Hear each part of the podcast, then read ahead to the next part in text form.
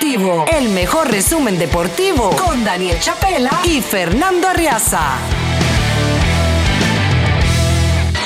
Efemérides deportivas y algo más. Nos vamos al año de 1906. Tal día como hoy, los cachorros de Chicago derrotan a los piratas de Pittsburgh cuatro carreras por cero en el final de la temporada. Chicago finalizó la ronda regular con registro de 116 y 36, con un porcentaje de victorias de 736, una cifra que no ha podido ser igualada en la historia del béisbol de las grandes ligas. Así que estamos hablando de una hazaña de los Cachorros de Chicago en 1906. Sí, los Marineros de Seattle igualaron esa cantidad de victorias, pero en 162 juegos, eh, lo que implica que, tuvieron un porcentaje ganador eh, no tan destacado como el de los Cachorros de ese año 1906, que se toma como un año referencial en el mundo de las grandes ligas justamente por esa cantidad de victorias. Ese año, sin embargo, perdieron la Serie Mundial ante los Medias Blancas de Chicago en seis juegos, aquel año de 1906. Chicago había ganado 93 partidos, digo los Medias Blancas, y los Cachorros 116, pero prevaleció el vecino de la ciudad en el clásico de otoño. 1924, tal día como hoy, un 4 de octubre de ese año, los New York Giants se convierten en el primer equipo de grandes ligas que juega cuatro series mundiales seguidas. Los gigantes ganaron el primer juego de la serie 4 a 3 en Griffith Field, pero cayeron en siete juegos. Su manager, el histórico John McGraw, dirigió la novena y última serie de su carrera. 1924. Eh, ese año, pues eh, perdieron la serie, como decimos, ante los eh, Washington Nationals. Luego, en 1925, también hubo pues el desenlace que involucró a este equipo. bueno, no, la cosa es para atrás. Eh, no, no hacia adelante. 1924, cuando pierden ante el, equipo descrito. En 1923, cuando pierden ante los Yankees de Nueva York. Que allí comienza la saga de títulos de los Yankees. Los 27, el primero de ellos fue en ese año 1923. Los Yankees habían perdido los dos anteriores ante los propios gigantes de Nueva York, que de ese modo avanzaron a cuatro series mundiales consecutivas. Y nos vamos al año de 1930, tal día como hoy Jack Quinn, de 47 años de los Atléticos de Filadelfia, se convierte en el jugador de más edad en participar en una serie mundial. Quinn lanzó dos entradas en el tercer juego para contribuir en la victoria 5 a 0 sobre San Luis. Los Atléticos se llevaron la serie 4 a 2. Jack Quinn jugó en grandes ligas entre 1909 y 1933. Ganó 247 juegos en 23 años de carrera. Perdió 218 con 329 de efectividad. El último año de su carrera con Cincinnati ya tenía 49 años de edad. Y sí, entonces esa participación en la postemporada con esa edad lo convierte en un caso único, con 47 años, caramba, participar en eh, la postemporada eh, de 1930. Eh, por cierto, ganó el campeonato, ganó la Serie Mundial ese año, como lo había ganado también el año anterior, ya entrados sus 40. 1944, tal día como hoy, nace en Tampa, Florida, Tony La Russa miembro del Salón de la Fama del Béisbol de Cooperstown, manager de los Medias Blancas de Chicago. Allí inició su trayectoria como dirigente. Luego estuvo con los Atléticos de Oakland, de los Bash Brothers. Y posteriormente Cardenales de San Luis, los Cardenales de Albert Pujols. Ganó tres series mundiales en el 89 con Oakland, aquella serie del terremoto en la que los Atléticos derrotaron a los Gigantes. 2006 y 2011 con San Luis, seis campeonatos de liga, 13 títulos divisionales en 33 temporadas. Salió del retiro ya como Salón de la Fama para dirigir a los Medias Blancas de Chicago recientemente. En su primer año tras el retorno, le fue bien, llevó al equipo de Chicago a la postemporada, pero posteriormente eh, pues las cosas comenzaron a deteriorarse y optó por temas de salud por retirarse de nuevo. Sus 2.884 victorias representan la segunda mayor cantidad de la historia, cifra solo superada por Connie Mack, galardonado cuatro veces como manager del año. Vaya, Tony La Russa, cuánta historia. Octavio, cuánto, cuánto recorrido de tres décadas y lo que representa un manager como él y la segunda mayor cifra. Evidentemente la primera cifra es inalcanzable. Tony La Russa, con todo lo que dirigió Octavio Amigos, con todo el éxito, lo exitoso que fue a lo largo de su desempeño, como con 35 años como manager en Grandes Ligas, estuvo a casi mil de quien es el máximo ganador como manager en la historia, Connie Mack, con 3.731, pero desplazó a otras leyendas, como por ejemplo John McGraw, que lo acabamos de mencionar en la efeméride de 1924.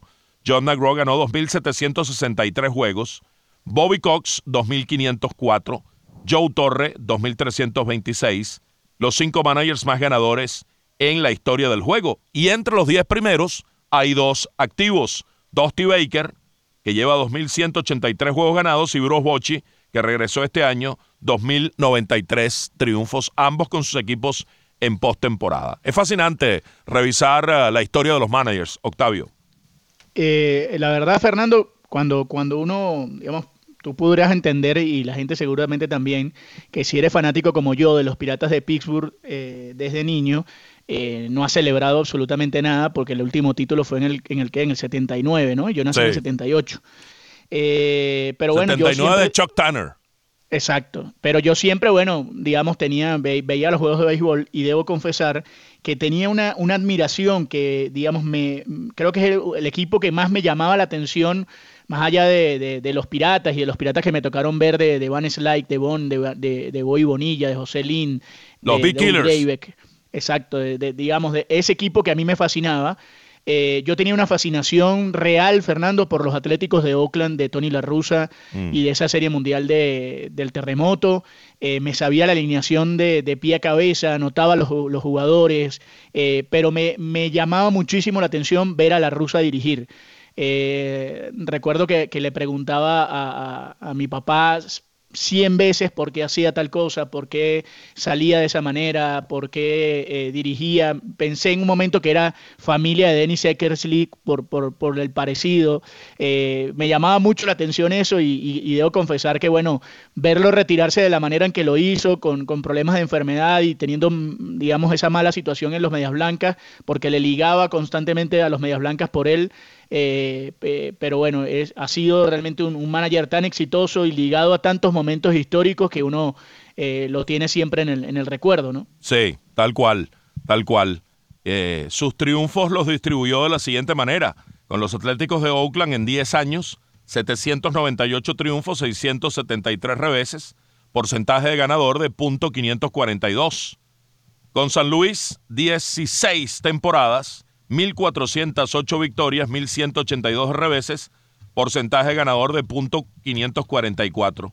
Y los Medias Blancas de Chicago en las dos etapas, 10 temporadas en total, 678 ganados, 644 perdidos, porcentaje ganador de .513 para un porcentaje ganador vitalicio de .536. Con todas esas conquistas en postemporada y cuatro veces dirigente del año en el 83, en el 88, dirigente del año con los Medias Blancas, también en el 88, en el 92 y en 2002. Toda una historia, la de Tony La Russa, un hombre sumamente respetado en el mundo del béisbol. Un día como hoy, en 1953, en la Serie Mundial 50 de la historia, los Yankees de Nueva York se imponen 4 a 3 a los Dodgers de Brooklyn en el Yankee Stadium. Vaya Serie Mundial esa. Los neoyorquinos ganaron la Serie 4 a 2, fue su quinta corona consecutiva, récord en grandes ligas. El MVP fue el camarero Billy Martin. Un inesperado MVP Billy Martin en aquella ocasión, porque, bueno, mm, había peloteros de más eh, renombre en aquella Serie Mundial del 53, cuando los Yankees lograron prevalecer eh, y tiene ese signo distintivo, pues eh, que esa Serie Mundial fue la número 50 disputada en la historia y con ese número cifra redonda, pues eh, los Yankees prevalecieron esa serie entre los Phillies de Filadelfia y los Yankees de Nueva York que se resolvió por barrida. El manager, por cierto, de los Yankees era Casey Stengel y pues eh, en, esa serie mundial tenían a Yogi Berra, uno de sus tantos títulos, tenían a Joe DiMaggio, vaya, el Yankee Clipper, tenían a Phil Risuto, otro miembro de, Cooperstown, y tenían a Hank Bauer, eh, por ejemplo. Era, era un equipo que, que, caramba, uno entiende que, que tenían elementos y jugadores de mayor relieve, pero sí, Billy Martin fue el hombre que se distinguió como el MVP de esa ocasión. Y nos vamos al año de 1955. Un día como hoy nace en Las Parejas, en Argentina, Jorge Valdano, el ex jugador y ex entrenador de fútbol, campeón del mundo en 1986. A nivel de clubes, debutó con la camiseta de Newell's Old de Rosario y jugó en España con el Real Zaragoza, el Real Madrid y el Alavés. Fue entrenador del Madrid, del Tenerife y del Valencia. Luego de su retiro pasó a ocupar altos cargos ejecutivos y deportivos en el Real Madrid. De igual forma desarrolló una carrera como conferencista, motivador, comentarista televisivo y radial, columnista, escribiendo además varios libros. Es considerado una de las mentes más brillantes del fútbol latinoamericano y europeo, una referencia a la hora de hablar de literatura deportiva y hablar de, maneras en cómo leer el, juego. Se terminó cansando de, eh, Fernando, del, del, ambiente del fútbol. Eh, terminó entendiendo que él no pertenecía a eso y por eso hoy lo ve desde, desde afuera y desde otra perspectiva porque contaba que ver al monstruo desde adentro no le terminó gustando tanto y, más allá de que fue exitoso como jugador y como entrenador, eh, prefirió mantenerse al margen y hoy eh, está por fuera, entre otras cosas que hace, hace unos programas de entrevistas muy buenos en, España, donde, donde el, entrevistado se siente eh, muy cómodo, evidentemente, por, por tener una referencia enfrente. Sí, sus escritos son muy buenos, tiene una gran pluma, y diáfano a la hora de escribir, que es algo tan valioso en, eh, un texto. Eh, el mejor escrito que leí, referido a Diego Armando Maradona, tras su muerte, fue el de Jorge Valdano. Porque leí muchos y en varios estaba, bueno, el endiosamiento y el, y el obviar eh, cosas negativas y bueno, y sí, la, parte del futbolista, ciertamente el, genio futbolista, pero guardándose otras cosas como que sí. A partir de ello no se va a conocer a la persona completa, porque el futbolista es una persona también. Bueno, esa persona la reseñó Valdano en su escrito, sin guardarse nada, lo conoció muy bien, Octavio, jugó con él y vio, como tú acabas de decir, digamos, al monstruo por dentro, a, Maradona por dentro, por fuera, como jugador y como persona. Y la verdad es que ese escrito reseñando la vida de, de, Diego Armando Maradona y, los detalles que solo un tipo como Valdano podía dar, es, es imperdible. Eso está por allí, por cierto, se puede leer porque debe estar guardado en alguna parte. Y además hay una, hay una entrevista que le hacen a, a, Valdano, en, digamos, en, más allá del escrito que bien refieres, hay una entrevista que le hacen en ESPN a Valdano en un programa en el que empiezan a preguntarle sobre, sobre Maradona y en el que él explica que a pesar de no, de no haber tenido eh, una relación tan cercana, porque hay gente que cree que, eran amigos de llamarse por teléfono y, no, no era así, se conocían perfectamente bien, fueron amigos, fueron compañeros, pero cómo fue la etapa final de, de su relación y a pesar de todo eso, la forma en cómo él describe la ausencia de Maradona es espectacular. Eh, es realmente eh, hablar del sentimiento de mucha gente que no conoció a Maradona y que terminó lamentando su o, padeciendo su ausencia eh, física, su, fallecimiento. Eh, él tiene esa capacidad, él tiene esa capacidad de, hablar y de escribir realmente como un poeta y, marca esa diferencia tanto en la, en, la, en la, escritura como en la forma de, de escribir el fútbol. Tal cual. Pasamos a la siguiente efeméride de 1961, tal día como hoy, un 4 de octubre de ese año, el lanzador de los Yankees, Whitey Ford, consiguió un récord en MLB al lograr su tercer blanqueo consecutivo en series mundiales, ni el mismísimo Sandy Koufax.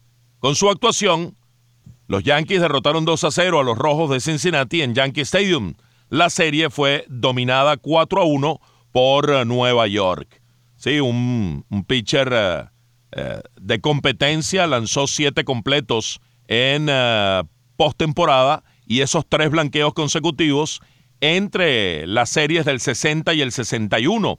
Y en esa del 61 fue el más valioso de la serie mundial, Whitey Ford, probablemente el mejor pitcher en la historia de los Yankees de Nueva York.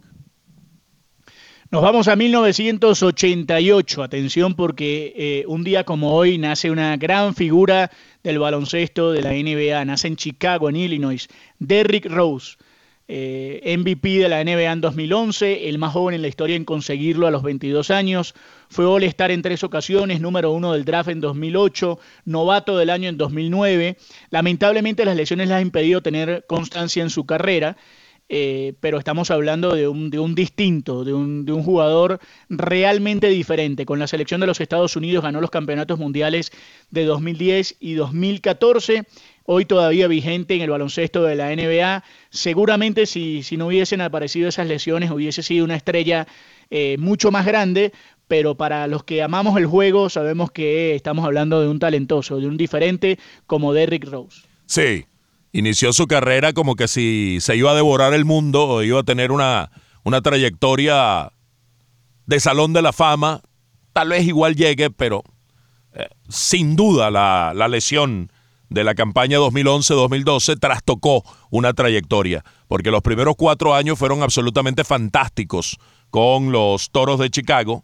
Se lesiona en medio de la campaña 2011-2012, en la cual solo puede jugar 39 partidos pierde toda la campaña siguiente, una lesión de rodilla muy seria de, del ligamento anterior colateral y luego reiteradas lesiones en las rodillas. Se dice que ya no le queda cartílago en la rodilla, eh, eh, o en las dos o en alguna de ellas a, a Derrick Rose. Sin embargo, ha batallado con eso y luego ya en un rol menor ha mantenido una carrera bastante exitosa. Pero como comenzó Octavio, parecía que, que sí, que era un tipo de esos predestinados para, para armar una carrera, digamos, entre los grandes de la historia, eh, equiparable con, con, los grandes de la historia. Claro, porque además comienza con, digamos, eh, su gran momento con los Chicago Bulls, con lo que representaba eso y con lo que para la gente eh, era el hecho de conseguir a, una figura tan importante como Rose luego del paso de Jordan. Entonces, eh, eh, Rose era como el, espíritu de, esos grandes momentos de los Chicago Bulls y la opción real de que Chicago Bulls volviese a ser un equipo competidor. Eh, lamentablemente se queda en el camino. Hay un par de documentales sobre él muy interesantes. Hay uno incluso en el que habla sobre problemas de digamos, de depresiones de, que ha sufrido durante toda su carrera. Eh, el, lidiar con las lesiones lo ha hecho eh, sufrir muchísimo, cambiar su estado de ánimo, eh, que la verdad es que estuvo, mm, digamos, varias veces muy cerca de dejar el baloncesto porque entendía que, que no era para él el juego más allá de que todo el mundo lo alentaba porque sabían del talento que, tenía. lamentablemente no, nos perdimos de eso, pero, pero estamos hablando de un jugador que, como bien dice Fernando, seguramente le, dará para llegar al Salón de la Fama y nos quedaremos con el recuerdo de sus grandes momentos y de que cada vez que aparece en cancha uno, uno cree que va a ser algo, algo distinto todavía, porque, porque es, e, es uno de esos, de los predestinados. Seguramente hubiese sido más, pero bueno, el, baloncesto le, le, dio ese, ese camino, ¿no? Sí, de ese draft número uno que señalas en la efeméride de ese año 2008, tomado por Chicago desde Memphis, El número dos fue Michael Beasley por Miami, eh, que es el draft más tempranero que han tenido eh, acá en la ciudad del hit de Miami. Michael Beasley, que, que no fue todo lo que se pensó, tomado desde un programa de, mucha categoría y prestigio en el baloncesto universitario como el de Kansas State. El tercero en ese draft fue O.J. Mayo, un jugador de características similares a Derrick Rose, pero que tampoco mm, llegó tan lejos. Russell Westbrook fue el número fue el tercero, pero, pero ¿Ah? Ricardo Mayo, ¿quién fue el tercero? Óyeme, la verdad, Mayo, sí, sí. Tengo ahora la duda. ¿Serán familia? Caramba. Perro, sí, Pierre Mayo. Hay que alertarle que lo llame, ¿no? Sí, vamos a llamarlo. Vamos a preguntarle. Sí, sí. El caso es que el número cuatro fue Westbrook, que es el que ha terminado teniendo la carrera más destacada de ese grupo, de esa clase 2008. Eh, Kevin Love, número 5. Eh, Danilo Gallinari, Eric Gordon y, varios de los jugadores pues que eh, fueron las selecciones más importantes aquel año 2008 que fue número uno Derrick Rose. 2001, nos vamos al 2001, un día como hoy, un 4 de octubre de ese año, Barry Bonds de los Gigantes de San Francisco conecta el jonrón 70 de aquella temporada e iguala a Mark Maguire con el récord para una zafra máximos honroneros en una temporada. Bonds llevó el récord a 73 y consiguió aquella tabla, aquel tablazo en una victoria 10 a 2 sobre los Astros de Houston. Y nos vamos al año de 2012, tal día como hoy Michael Schumacher, siete veces campeón de la Fórmula 1, anuncia su retiro de las competencias al finalizar la temporada. Lamentablemente todos sabemos en qué, en qué va la vida de Michael Schumacher, pero recordamos precisamente ese día como hoy, en 2012. Caramba, ¿cuántos años tiene el alemán postrado? Qué, qué tristeza aquel accidente esquiando. Tiene ya más, más de 10 años, ¿no? Así. Porque si se retiró en 2012, hay que, hay que, ahora lo buscamos. Se, retiró en 2012, tiene 11 años del retiro. Sí, fue al poco tiempo de su retiro. Al poco tiempo, sí, sí, sí, fue, fue, fue al poco tiempo pero el tiempo, y valga la redundancia, pasa, pasa tan rápido como él en las carreras, ¿no? Porque oh, uno tiene la, impresión de que fue hace muy poco eso y ya eh, han pasado entonces 11 años del retiro. Es demasiado tiempo. Sí, uno de los grandes pilotos en la historia de la Fórmula 1. Y cerramos esta segunda tanda de efemérides en 2022, tal día como hoy, Aaron Judge, de los Yankees de Nueva York, consiguió el cuadrangular 62 de la temporada para superar a Roger Maris con el récord de la Liga Americana. George tenía cinco juegos sin lograrlo hasta que pescó un lanzamiento del venezolano Jesús Tinoco y la desapareció en su primer turno. También en ese juego, segundo de una doble tanda, Garrett Cole cerró, cerró la campaña con 257 ponches para convertirse en el nuevo rey del ponche en la franquicia de Nueva York, superando al relámpago de Luisiana, Ron Guidry, que había ponchado 248 en 1978. Así que una jornada con ah, dos momentos estelares en unos Yankees que ese año, el año pasado, pasaron a la postemporada de la mano de quien fuera el, el MVP Aaron Judge y esa ah, fabulosa temporada de los 62 cuadrangulares. Daniel Chapela y Fernando Arriaza, no necesitas ver los juegos. Ellos te lo cuentan.